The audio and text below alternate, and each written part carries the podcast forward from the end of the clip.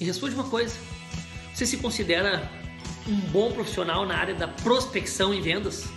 Eu quero conversar contigo sobre três erros comuns que acontecem com muitos vendedores. O primeiro deles é a questão de quando você está naquela primeira abordagem lá, fazendo a prospecção cliente, você começa a despejar informações da tua empresa, informações institucionais, informações de características de produto, só que tu nem estabeleceu uma conexão nem começou a conversar com eles, já sai despejando informação para ele. Então veja, este erro acontece demais por uma falta de preparo, por uma falta de estudo, por uma questão de inteligência emocional, de equilíbrio, de ansiedade. Você consegue falar com o cliente e sai despejando um monte de informação para ele. Então veja bem, não cometa mais esse erro na prospecção. Um outro erro muito comum na prospecção é você ter uma linha, ter uma linha de pensamento. Você já tem o perfil do teu cliente ideal. Só que de repente, naquela conversa, o teu cliente ele começa a falar coisas nada a ver. Eu sei que é importante a conexão, já falo sobre isso muitas vezes, sobre o rapport, sobre estabelecer esse estado com o cliente. Contudo, você é um especialista. Você que está com a informação que ele precisa, você como vendedor, você como comercial.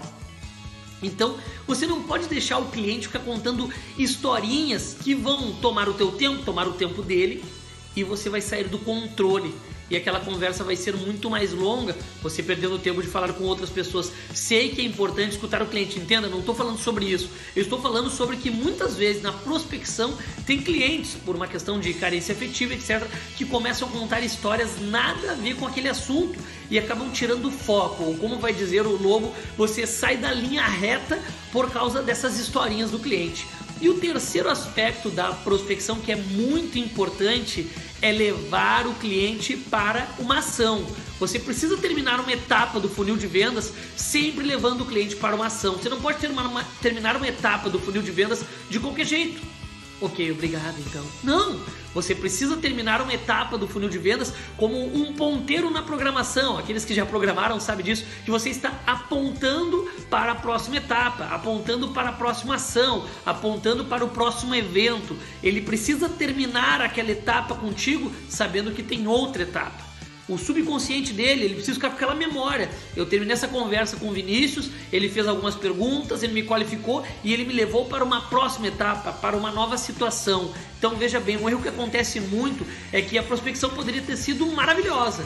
Contudo, eu não terminei aquela prospecção levando o cliente para a próxima etapa. Claro que isso vai depender muito do teu funil de vendas do que, que você vende, do teu business, vai depender muito quais são as etapas do teu funil de venda, do teu processo de vendas.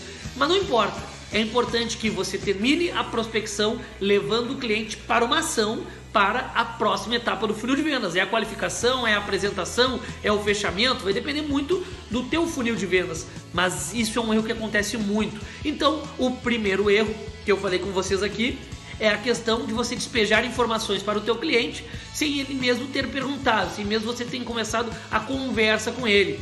O segundo é quando o cliente começa a contar historinhas e te tira do foco te tira da linha e você sai do controle.